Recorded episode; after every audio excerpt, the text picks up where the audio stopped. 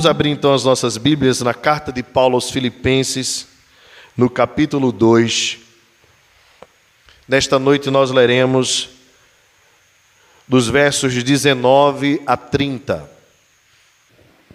Filipenses capítulo 2, versos de 19 a 30. A palavra do Senhor diz assim: Espero, porém, no Senhor Jesus mandar-vos Timóteo o mais breve possível, a fim de que eu me sinta animado também, tendo conhecimento da vossa situação.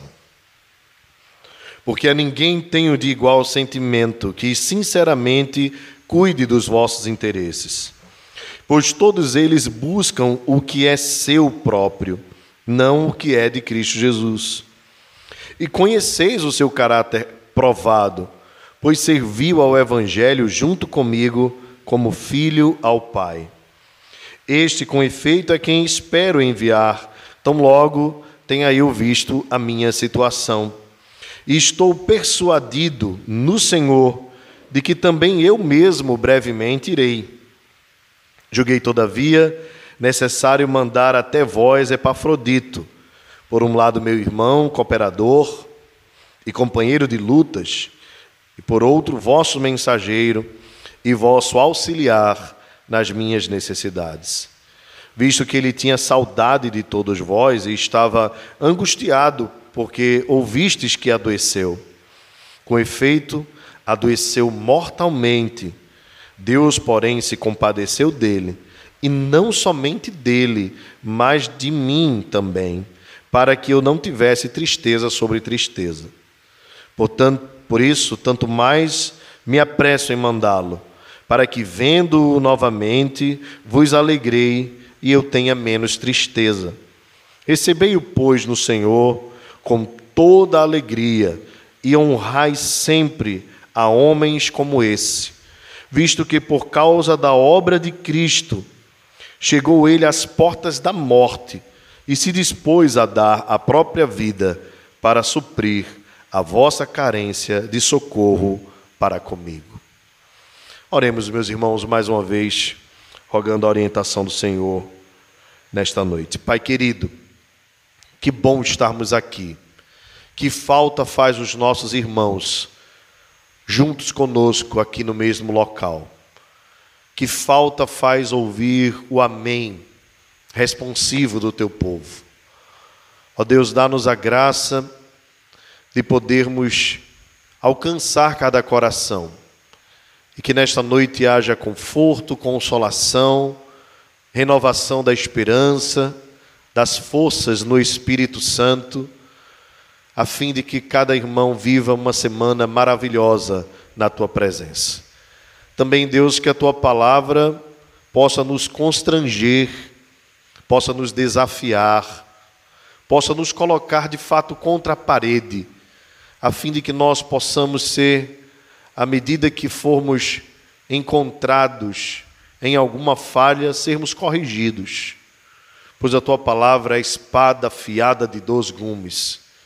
Te rogamos então que haja nesta noite discernimento do teu espírito, em nome de Jesus. Amém. Até que ponto, meus irmãos, nós estamos dispostos a arriscarmos as nossas vidas pela causa do Evangelho? Até que ponto nós entendemos que o Evangelho é precioso a fim de que a nossa vida sofra risco? Eu faço essa pergunta e, claro que compreendo, por ser da mesma geração de vocês, e viver no mesmo local que vocês vivem, que há uma enorme dificuldade de nós cristãos ocidentais, brasileiros em especial no século 21, conseguirmos mergulhar no mundo que era o primeiro século, na igreja primitiva no Oriente.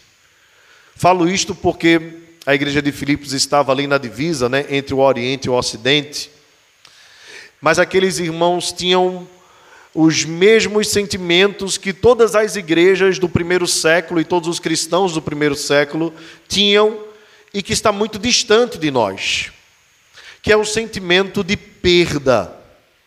Aqueles irmãos haviam perdido sua liberdade, aqueles irmãos haviam perdido seus parentes, muitos desses irmãos haviam perdido seus negócios. Tornar-se cristão no primeiro século não era algo digno de ser ovacionado pela sociedade da época, pelo contrário, muitas vezes tornar-se cristão significaria assinar praticamente a sua sentença de óbito a sua certidão de alguém não bem-quisto na sociedade. Em outras palavras, ser cristão era sinônimo de ser perseguido. Veja quão diferente é nos nossos dias que, quando alguém se torna cristão, é, é capaz até mesmo de aqueles que não são cristãos elogiarem, dizer que bom que essa pessoa agora se tornou uma crente ou um crente. É até comum nós ouvirmos isso. Bem, nós estamos tão distantes desta realidade aqui que nós não conseguimos imaginar o que seria viver uma vida toda em prol do anúncio do crescimento do Evangelho. E aqui Paulo faz uma pausa em toda a sua orientação à igreja de Filipos para recomendar dois irmãos queridos queridos por ele, queridos pela igreja de Filipos.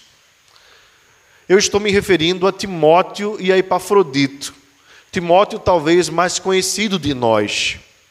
Paulo escreve a ele duas cartas. Era neto e filho de mulheres cristãs. Possivelmente o seu pai era grego, não cristão.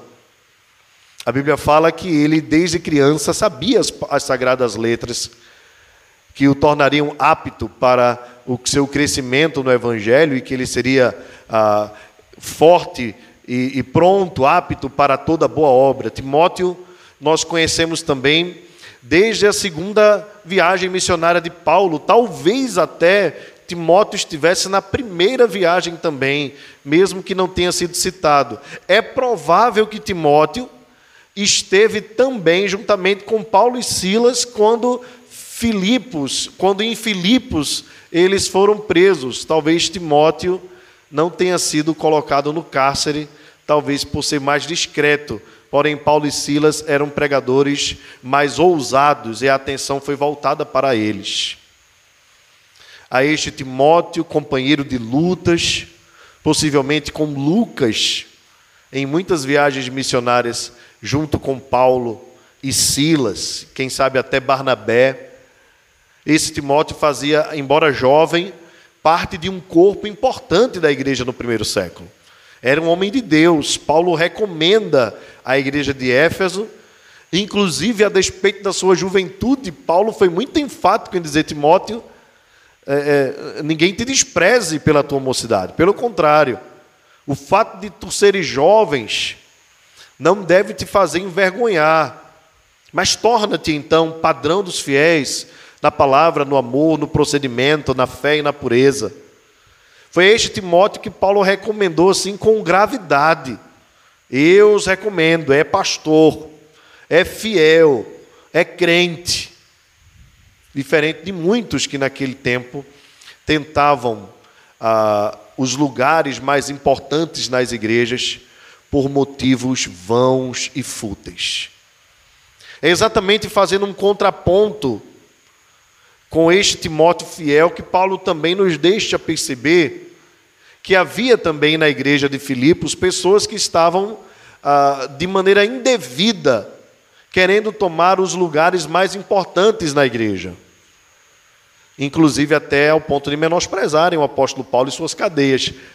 E Paulo não faz questão de se defender necessariamente, apenas diz: se eles estiverem pregando a Cristo, que me importa o mais importante é que Cristo seja anunciado. Já Epafrodito nós não temos muito conhecimento. Ele é citado poucas vezes, mas aqui Paulo faz uma recomendação tremenda sobre ele. E tanto Timóteo como Epafrodito foram homens especiais no primeiro século. E, e, não tiveram certamente o mesmo destaque que os outros apóstolos, e aqui eu estou me referindo a Paulo, Pedro, nem mesmo talvez como Barnabé primo de João Marcos, José da Consolação, natural de Chipre, também muito conhecido pela igreja. Nem como Silas, que estava com Paulo lá em Filipos. Bem, eles eram coadjuvantes na história, mas Paulo não deixa de citá-los e de enfatizar que é por causa de homens como estes que o evangelho pôde ser anunciado, porque eles cuidaram do apóstolo Paulo, cuidaram da igreja, arriscando suas próprias vidas em favor do evangelho.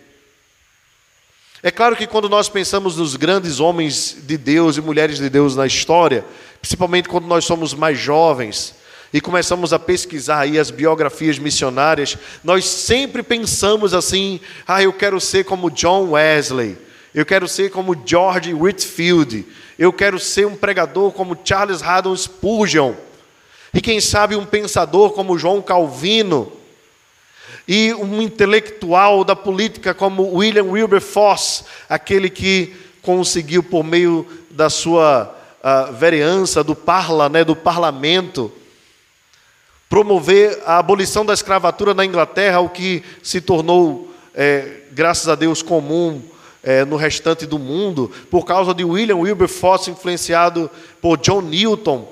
E nós olhamos assim esses grandes homens de Deus e pensamos assim: como eu queria ser como Jonathan Edwards, que pregou o grande e famoso sermão Pecadores nas mãos de um Deus irado, e conta-se que enquanto ele pregava, as pessoas do lado de fora ouviam gemidos assim, que saíam de dentro da igreja, tão grande era o poder do Espírito na vida daquele pregador. Conta-se também que aquele sermão ficou tão famoso que foi escrito, reescrito, reeditado. Hoje você pode encontrar este sermão em livro, em PDF. E certa vez, então, um seminarista também disse: Eu vou pregar o mesmo sermão, e desejoso assim de que né, acontecesse a mesma coisa, né, as pessoas chorassem assim pelo temor do Espírito. Acabou que as pessoas choraram foi, foi de rir, de tanta vergonha que ele passou. Não, não é necessariamente ah, o, o, estilo ou, ou aquilo, um cacuete ou outro, que fazia de Jonathan Edwards alguém especial, era o poder do Espírito que estava sobre ele. Então, quando nós somos mais jovens, eu já passei também por essa fase, olhava assim para os grandes missionários, Ronaldo Lidório, eu li assim a biografia, David Bryan, é, tantos homens, meu Deus, será que um dia né, eu vou ser alguém assim tão grande como estes homens de Deus? E na verdade, à medida que nós vamos amadurecendo, nós vamos percebendo que o trabalho para o Senhor, como diz o hino do Inário Novo Cântico, por mais humilde que seja, é recebido por Deus, é aceito por Deus. Certa vez perguntaram a um famoso pregador onde ele estaria no, no templo que haveria de repente no céu, num grande culto lá no céu, aquele culto festivo da chegada de toda a igreja. E alguém pensou que ele diria assim: Eu estaria lá na frente, entre os primeiros, mas ele disse assim: Eu estaria em qualquer lugar, desde que fosse atrás das irmãs que oravam por mim, para que eu fizesse um bom sermão. Meus irmãos, a vida cristã é uma vida servil. E eu gosto sempre de orientar os irmãos de que na igreja do Senhor não existem voluntários. Esse negócio de voluntário é para ONG. Em ONG há voluntários. Aqui nós somos servos. O voluntário é alguém que faz da própria vontade. O servo é alguém que faz porque tem um serviço a prestar ao seu Senhor. Nós somos muito mais do que voluntários. Um preço alto foi pago pelas nossas vidas, agora a nossa vida não tem mais sentido se não for para servir a Deus. Mas servir a Deus no primeiro século significava correr riscos. E eu queria nesta noite pensar com você mais uma vez até que ponto você está disposto a se arriscar pela causa do Evangelho. Mantenha sua Bíblia aberta, vamos meditando verso a verso, buscando extrair coisas profundas para o nosso coração nesta noite. Observe no verso 19. Paulo diz: No Senhor espero mandar-vos Timóteo. Bem, ah, isso significa que Paulo tinha certeza do quanto ele dependia do Senhor e de quanto as coisas na vida dependem de Deus. Nem sempre nem sempre tudo aquilo que nós queremos é possível ser feito. Por isso que o apóstolo Tiago nos ensina que nós não devemos jamais ser arrogantes ao ponto de dizermos amanhã irei, negociarei, comprarei, venderei, mas se o Senhor quiser, se o Senhor permitir. Paulo tinha essa consciência. Espero no Senhor Jesus, se for da vontade dele, mandar-vos Timóteo o mais breve possível, a fim de que eu me sinta também animado, tendo conhecimento da vossa situação. Qual era então o trabalho que Timóteo fazia como auxiliar do apóstolo Paulo? Ele, ele ia às igrejas e ele buscava informações de como a igreja estava. E aquilo tranquilizava o apóstolo Paulo que estava preso. É bem provável que essa prisão aqui fosse um tipo de prisão casa ou casa prisão, no sentido de que Paulo tinha um certo nível de liberdade, embora não fosse o local que ele gostaria de estar e que nenhum cristão gostaria de estar. Ele estava preso, ele estava vigiado, ele tinha limitações, mas havia possibilidade dele receber visitas e auxiliares para que lhe fossem tratadas as doenças, as enfermidades, as feridas, é, resultado das duras perseguições e dos fortes açoites que Paulo enfrentou. Então Timóteo estava com ele e Paulo diz: Eu espero enviar-vos, Timóteo, no Senhor, eu espero que isso aconteça, para que eu também possa tomar conhecimento de como vocês estão. Porque a ninguém tenho de igual sentimento que sinceramente cuide dos vossos interesses. Paulo está aqui recomendando fortemente Timóteo. Timóteo não tinha interesse em outra coisa senão no bem-estar dos irmãos de Filipos. Meus irmãos, eis a característica de um pastor. O interesse de Timóteo não era nos benefícios que os filipenses podiam trazer para eles, financeiro ou qualquer outro tipo de conforto ou status, porque a, Filipenses, a, os irmãos de Filipos né, estavam numa cidade que era tipo uma colônia romana, uma cidade onde ex-militares habitavam ali e aquilo trazia um certo status, né? Bem, Timóteo não está preocupado com status, com poder, com, com lugar onde os holofotes pegam mais forte, ou nas finanças, ou em qualquer outra coisa. Paulo diz a respeito de Timóteo: ninguém, ninguém há que eu tenha sinceramente certeza de que cuida dos interesses de vocês, pois todos eles buscam o que é seu próprio, não o que é de Cristo Jesus. Aqui então Paulo faz uma dura crítica ao afirmar Timóteo àqueles que estavam na igreja, mas o interesse não era no bem-estar dos irmãos, era em bem-estar próprio. E esse é um grande perigo, irmãos, para a vida ministerial. Aqueles que ah, procuram a igreja, não apenas liderança, mas também membresia, liderados, apenas para manter o bem-estar próprio. Isso é digno de desonra, não é digno de Deus. Paulo então alerta aos irmãos: olha, esse aqui eu garanto, eu confio.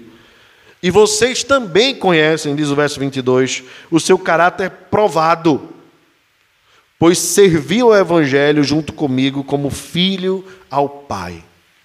Timóteo era mais jovem, como nós já falamos.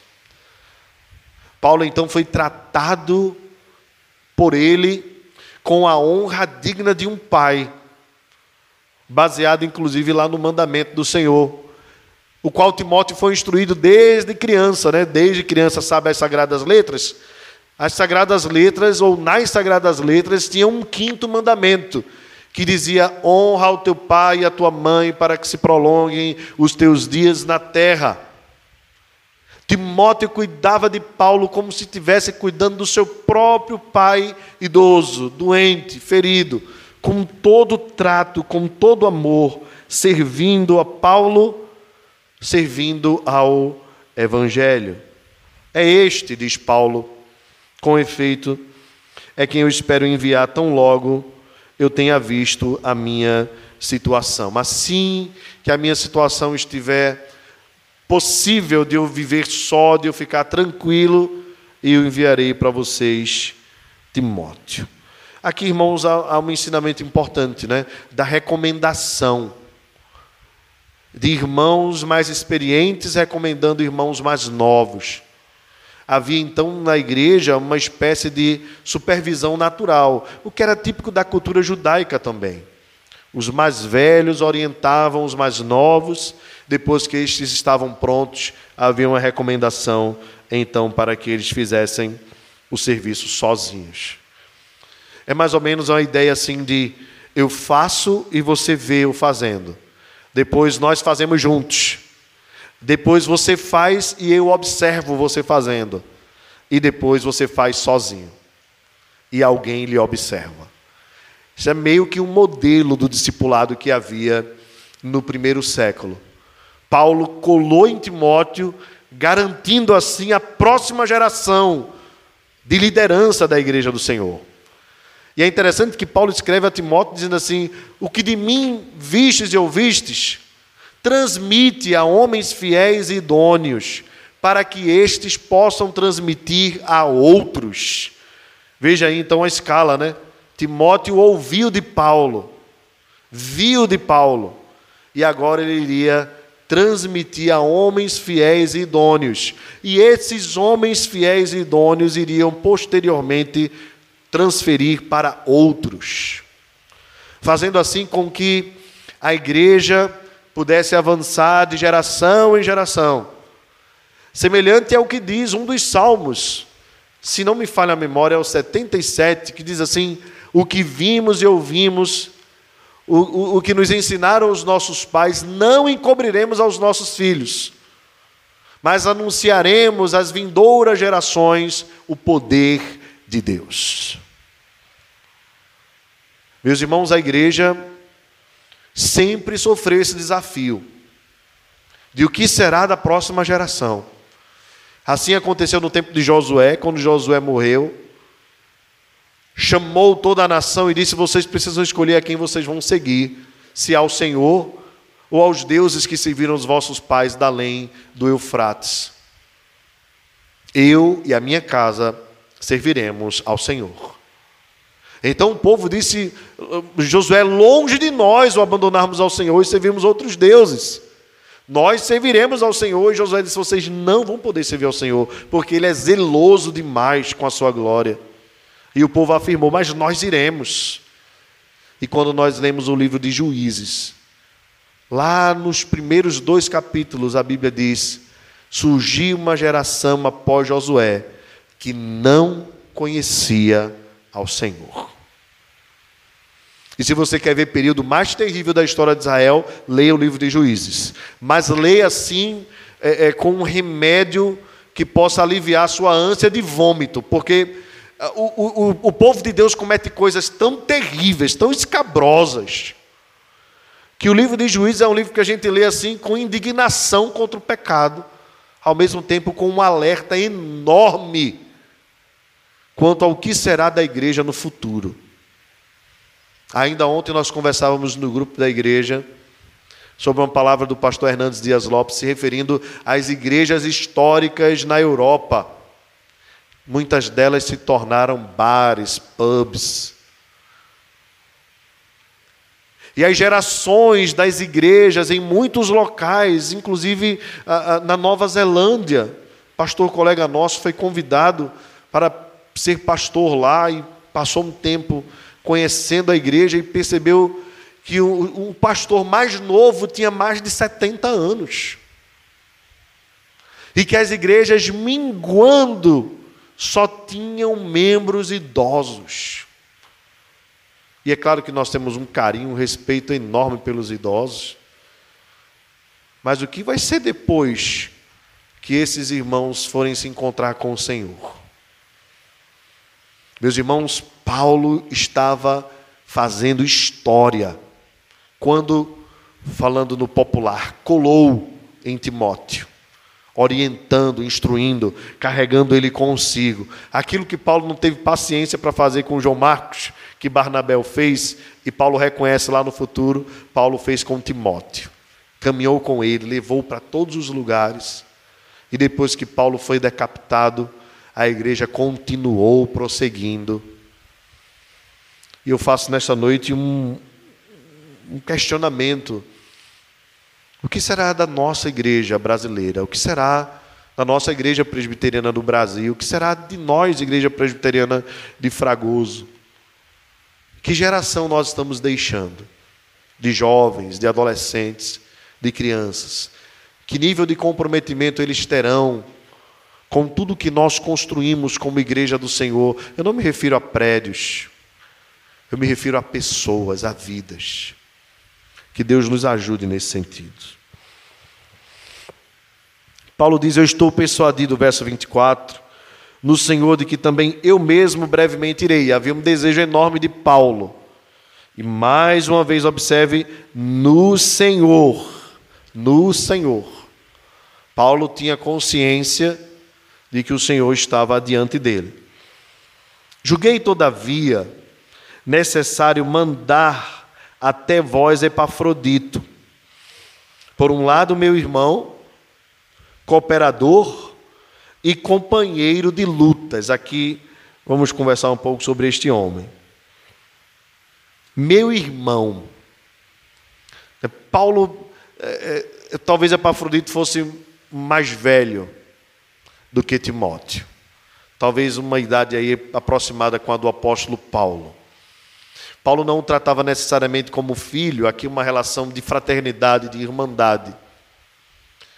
O trabalho deste homem era cuidar de Paulo, das suas feridas, das suas dores, das suas lutas.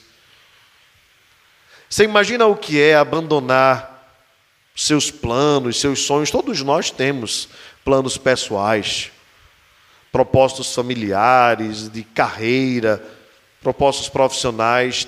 É, é, Epafrodito simplesmente disse: A minha vida vai ser dedicada a cuidar de Paulo.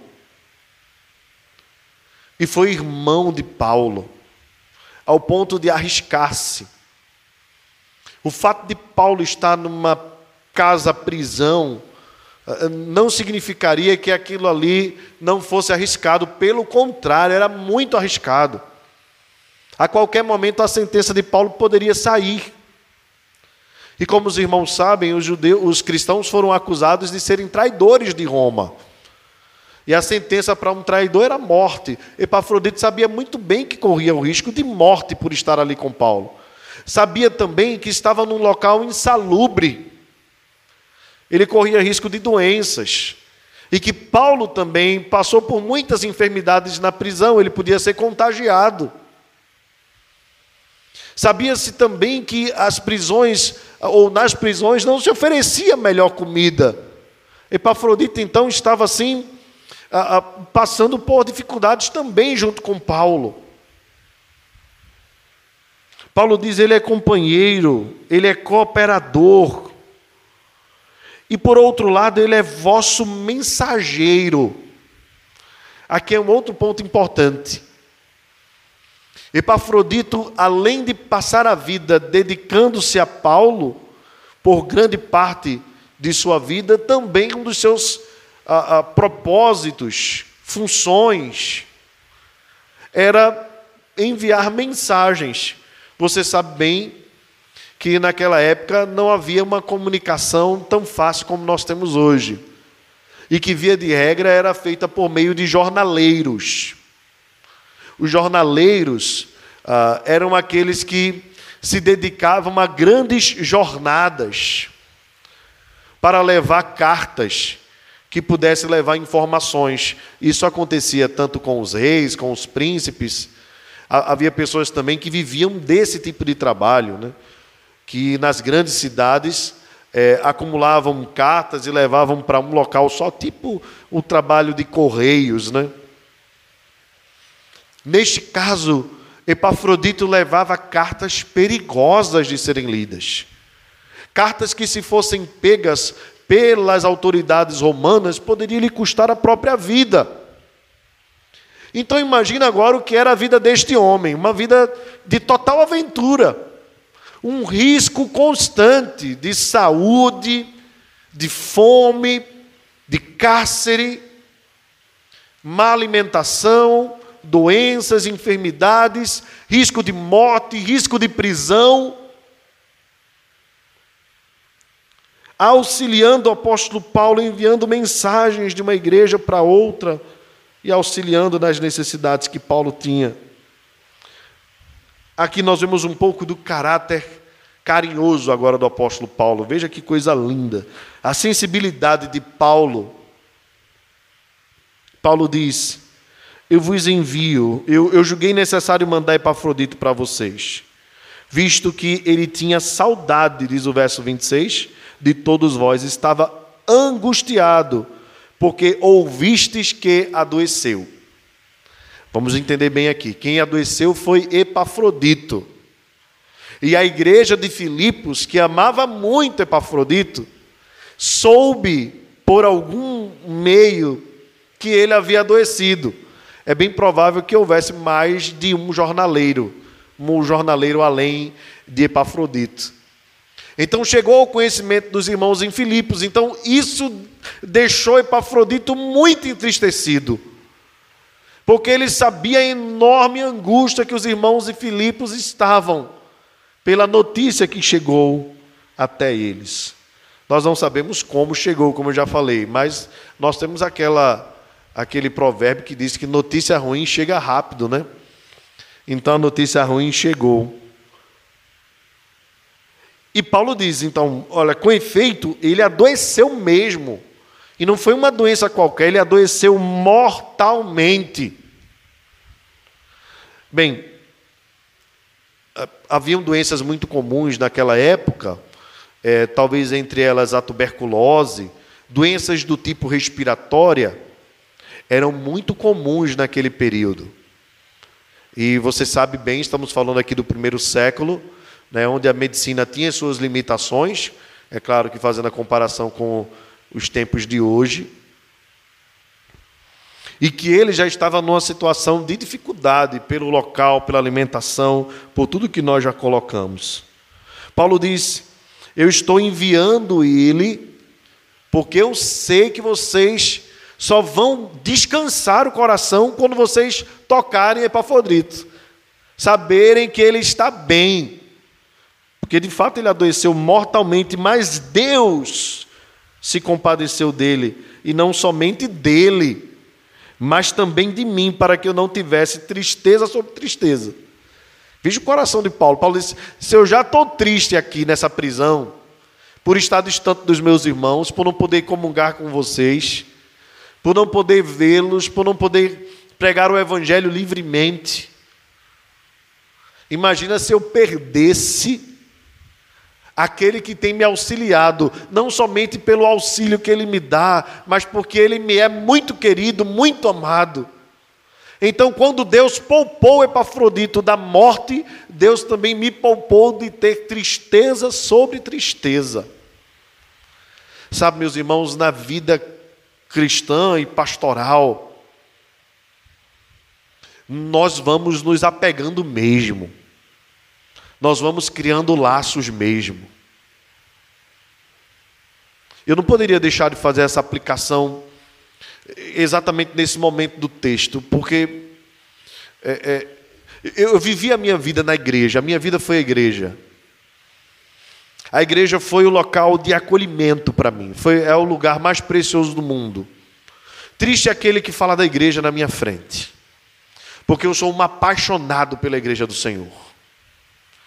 Há um cântico de Asaf Bob que diz, Asaf Borba que diz: "Eu não sei o que seria da minha vida sem irmãos e irmãs, sem a igreja de Cristo que está presente, junta, unida ao meu redor, a comunhão, a oração que nos une no Senhor. Se a cada dia desse amor, diz a canção, né, como desafio, nos unirmos mais e mais, nós iremos nesse mundo proclamar que Cristo vive em nós. Eu cheguei na igreja muito pequeno, muito jovem, muito carente. E na igreja as minhas carências foram supridas todas. Eu ganhei irmãos, irmãs, pais e mães. Gente que me amou, que me abraçou. igreja é esse lugar mesmo de acolhimento, de união.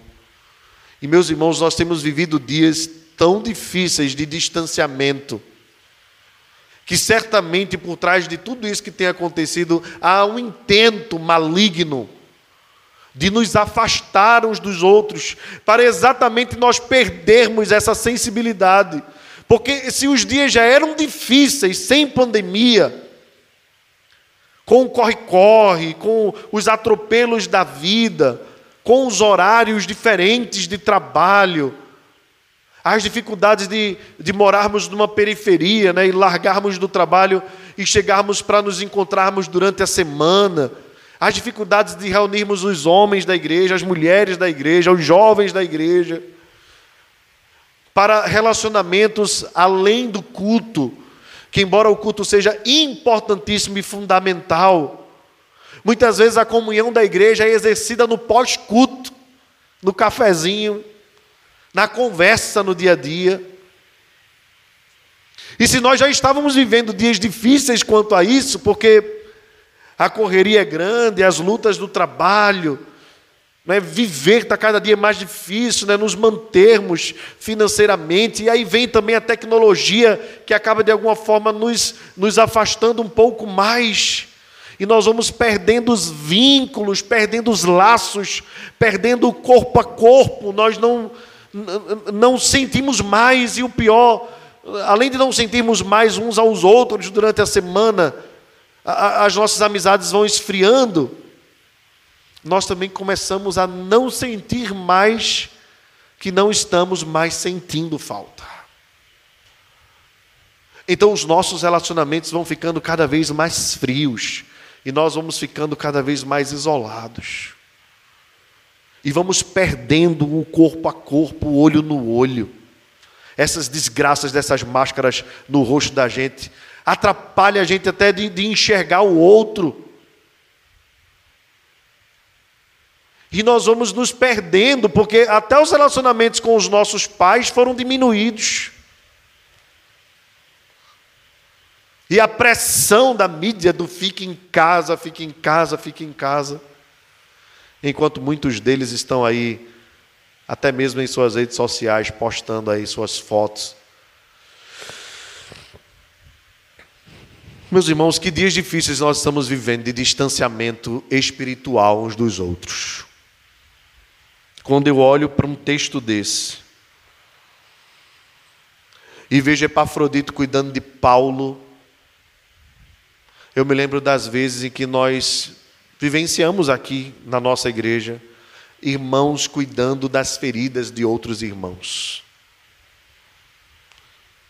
As visitas, os cuidados pastorais do dia a dia. De vermos irmãos enfrentando doenças graves e nós podermos visitá-los, conversar e perguntar assim, irmão, em que eu posso te ajudar? Irmã, em que eu posso te ajudar? Vamos dar as mãos, vamos cuidar daquele que está necessitado, que está caído. Meus irmãos, são, são quase dois anos Estamos chegando aí a um ano e meio, quase passando de, de um ano e meio. Vamos chegar a dois anos em que foi imposta a nós uma nova forma de viver que a mídia quer, nos, quer chamar de novo normal, quer normatizar. Normatizar relacionamentos distantes. o que vai totalmente contra a Escritura. Pois na Escritura os relacionamentos são aproximados aproximados até o ponto em que se corre risco por amor, mas não se deixa de zelar pela vida do irmão. Meus irmãos, que nós possamos, observando aqui a vida e os sentimentos de Paulo, nos entristecermos um pouco com aqueles que se ausentam da igreja do Senhor e orarmos por eles, mas não baixarmos a guarda. Aqueles que ficam precisam estar unidos. Aqueles que ficam precisam estar fortes, porque os dias são maus, os dias são violentos. Nós temos buscado promover, assim como igreja, meios tais, né, que nós possamos estar um pouquinho mais juntos. Eu sei que, que alguns irmãos estão estilando, né, oração online, oração pelo WhatsApp. Eu, eu sei que não é a mesma coisa, mas eu queria conclamar você, é o recurso que nós temos hoje. Aí às vezes o irmão diz assim: não, mas eu não gosto de orar pelo WhatsApp online, porque não é a mesma coisa. Aí ninguém está dizendo que é, mas é o recurso que nós temos. É interessante que às vezes os irmãos para o trabalho fazem reunião online, mas para orar diz que não, não, serve. Ah, porque eu gosto de sentir o meu irmão. É, eu vi tanta gente durante essa pandemia dizendo isso. Mas por qualquer coisa faltava aos cultos quando eles estavam permitidos e abertos. Sabe, eu vejo também, irmãos, muita gente chegando no culto quando o culto já começou e saindo logo após que o culto termina, ou às vezes mesmo antes do culto terminar. Como se viesse para aqui para pagar uma promessa, como se viesse aqui para cumprir uma obrigação. Meus queridos, igreja não é só isso. Igreja é relacionamento, você precisa se relacionar, você precisa amar, você precisa prestar contas da sua vida a alguém. O pastoreio na igreja não é do pastor apenas e dos presbíteros, é mútuo. Veja que a igreja de Filipos estava reclamando. Epafrodito está doente. Não era só Paulo, era a igreja toda que estava angustiada, e Paulo sente isso. E às vezes, quando o irmão está muito ausente, nós que, é que será que o pastor fez? Será que o pastor ligou? Será que o pastor foi? Quando na verdade nós somos um corpo, nós todos. Temos vivido dias, irmãos, em que nós vamos precisar rever a nossa eclesiologia, repensar a vida da igreja, repensar o que é ser igreja. Talvez esses dias sejam para saculejar mesmo os nossos, os nossos princípios, os nossos valores, nós recolocarmos as coisas nos lugares. Se nos serviu de repente para nós investirmos mais em questões tecnológicas e pensarmos mais como nós podemos alcançar, isso é muito bom, isso é maravilhoso. Isso para o alcance dos de fora é espetacular, mas não alimenta os de dentro. Os de dentro precisam ter uma relação mais, mais ligada à igreja, mais intrínseca. Viver a vida cristã, a vida comum. Não é aqui vir cumprir uma obrigação de, de assistir um culto. Não é aqui vir deixar o dízimo e oferta como se isso aqui fosse um pagamento de um carnê ou qualquer outra coisa. Meu irmão, esse tipo de oferta Deus não quer e nós não queremos. Nós não queremos dízimos e ofertas de gente que não tem compromisso com a igreja. Você precisa converter o seu coração primeiro. Pegue seu dízimo, se ele é seu, faça o que você quiser. Mas não é chegar e deixar o dinheiro, você precisa deixar o seu coração. Não é entregar recursos, é entregar a vida. Pois Deus não precisa do seu dinheiro, guarde para você. Faça o que você quiser com ele. Entregue o seu coração totalmente a Deus. Entregue a sua vida totalmente a Deus. O texto continua.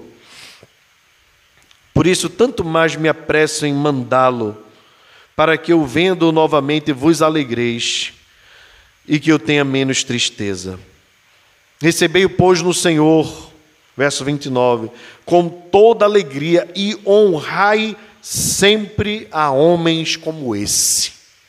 Vejam, meus irmãos, não são muitas as vezes que Paulo levanta pessoas como levantou Epafrodito. Nós não temos um sermão de Epafrodito, Nós não temos uma carta de Paulo escrita a ele. Nós não temos. Mas Paulo diz: esse é o tipo de caráter que precisa ser honrado na igreja. Gente que entrega a sua vida, que arrisca a sua vida, que não mede esforços para servir, para amar, que é dedicado a Deus e à causa do Evangelho, visto que por causa da obra de Cristo, veja como Paulo diz, chegou ele às portas da morte e se dispôs a dar a própria vida. Epafrodito não foi como um covarde, mas ele foi com coragem, ao ponto de entregar a própria vida, para suprir a carência de socorro para comigo diz o apóstolo Paulo. Ele não mediu esforços, sabia do risco, sabia que a doença poderia ser fatal, mas ele não deixou de servir ao apóstolo Paulo, porque assim estava servindo a causa de Cristo, a obra do Evangelho. Eu pergunto mais uma vez a você aquilo que perguntei no início. Até que ponto você está disposto a se arriscar pela causa do Evangelho? Se hoje nós estamos aqui lamentando, e devemos lamentar a perda da liberdade do culto, como é devido ao Senhor, nós precisamos lembrar que há irmãos que são parte do mesmo corpo de Cristo, em lugares fechados ao Evangelho, que vivem há séculos essa mesma ou uma situação mais grave que a nossa. Até que ponto nós nos arriscamos pela causa do Evangelho?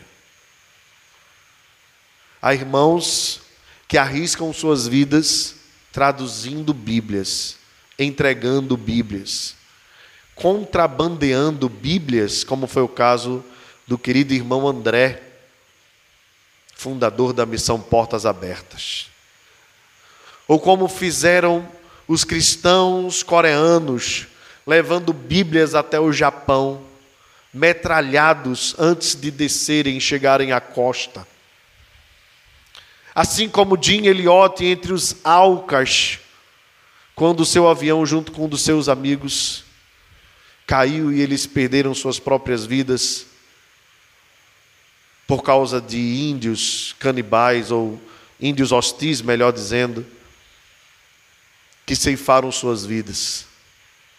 Seus familiares ficaram lá, a história contada é lindíssima e, e o filme Terra Selvagem revela um pouco dessa história, que ali naquele lugar onde os familiares de Jim Elliot ficaram, aquele índio que matou o Jim Elliot se converteu ao Senhor e passou a ser um missionário, andando pelo mundo com o filho de Jim Meliotti, até que morreu há uns três ou cinco anos atrás. Alguns amigos meus tiveram a oportunidade de ouvir aquele índio contando o testemunho sobre Jim Meliotti, que arriscou sua própria vida pela causa do Evangelho.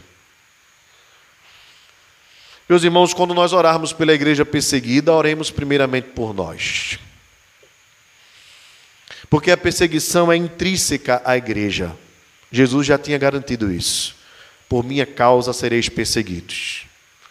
Portanto, o perigo não é o cristão perseguido, o perigo é o cristão não perseguido. Porque quando nós não somos perseguidos, é porque também talvez nós não estejamos fazendo a diferença. Sabe, a igreja perseguida não ora pedindo alívio da perseguição, eles oram pedindo um avivamento à igreja do Ocidente, porque eles estranham a igreja não ser perseguida. Muitas vezes nós não queremos arriscar as nossas amizades, muitas vezes nós não queremos arriscar o, o, o bem-estar, o ser bem-quisto. Muitas vezes nós não queremos abrir mão de coisas pequenas para nós não sermos escanteados no ambiente de trabalho. Abrimos mão muitas vezes dos princípios e valores de Deus para não sermos tidos como os diferentões. E assim, meus irmãos, a luz que há em nós é colocada embaixo da caixa e não ilumina. O sal que seríamos nós para nada mais serve senão para ser lançado fora. Que nós possamos entender que viver a vida cristã é um risco. Ainda que você não precise levar uma carta como Epafrodito, ou cuidar de um enfermo, um missionário enfermo, como fez Timóteo e como fez também Epafrodito. Que eu e você possamos estar dispostos a arriscarmos as nossas vidas pela causa do Evangelho. Falarmos de Jesus, mesmo que ainda venhamos a receber críticas. Não negarmos os valores de Deus, ainda que isso possa custar uma não promoção no trabalho. Não concordarmos com as obras das trevas, como diz o apóstolo Paulo, não vos façais cúmplices das obras das trevas, para de repente não constranger um amigo ou um colega, ou um vizinho. Não, meus irmãos, que nós possamos ser os radicais, os fundamentalistas, porque nós temos um fundamento, e o nosso fundamento é Cristo Jesus. E o nosso fundamento é forte, é irrevogável, não muda. E o fundamento é este: Cristo Jesus, Senhor de toda a terra. Que Ele nos abençoe e nos conceda a graça para vivermos como Epafrodito e como Timóteo, em nome de Jesus. E que vivamos acima de tudo como seu próprio Filho, nosso Senhor e Salvador Jesus Cristo. Vamos orar, queridos. Pai amado, dá-nos a graça de sermos encontrados fiéis por Ti. Conduz-nos a um nível mais profundo de intimidade, de serviço, de amor. E que nós não consideremos as nossas vidas preciosas a nós mesmos, contanto que nós cumpramos a nossa vocação. E a vocação do crente é morrer. Morrer para o mundo e viver para ti.